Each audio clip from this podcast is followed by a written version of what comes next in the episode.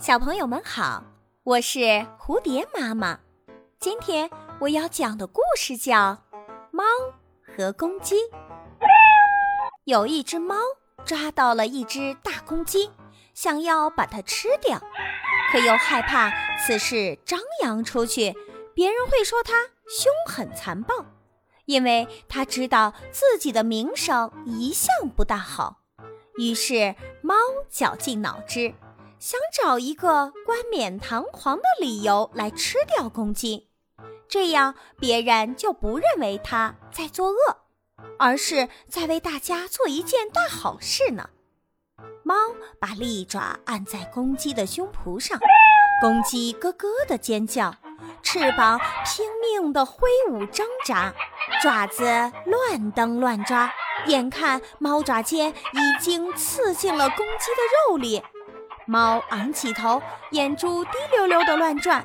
终于，它想出了一系列指责公鸡犯罪的说辞。它先是责怪公鸡：“你每天天还没亮就咯咯的乱叫，吵得人们不得安宁，影响人们睡觉。”公鸡说：“我打鸣是叫人们起来工作或学习，人们喜欢我这样做，因为我是他们的闹钟。”猫又埋怨说：“你把一大群鸡。”带到大卖场上糟蹋粮食。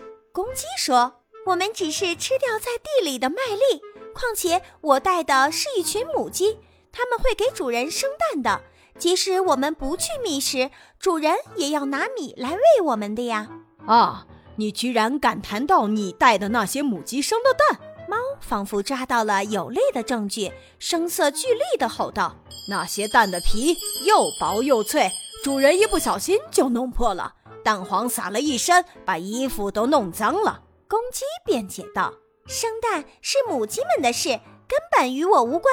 不过我也要为他们说句公道话：鸡蛋的皮薄，便于孵化小鸡，这样就能抽出空来多为主人生蛋。不信，你可以去问问主人愿不愿意这样。”猫一时理屈词穷，开始露出狰狞的面孔，吼道：“该死的公鸡！”不管你的嘴如何能辩解，也不管你有再多的理由，我一样会把你吃掉。凶手要杀人，又怎会和你去讲道理？欲加之罪，又何患无辞？公鸡觉得已没有必要再和猫理论了，便不再讲话，也不再挣扎了。这个故事告诉我们，那些本性极坏的人想陷害好人的话，他们即使找不到漂亮的借口。也会明目张胆的去作恶的。本集播讲完毕，欢迎订阅专辑。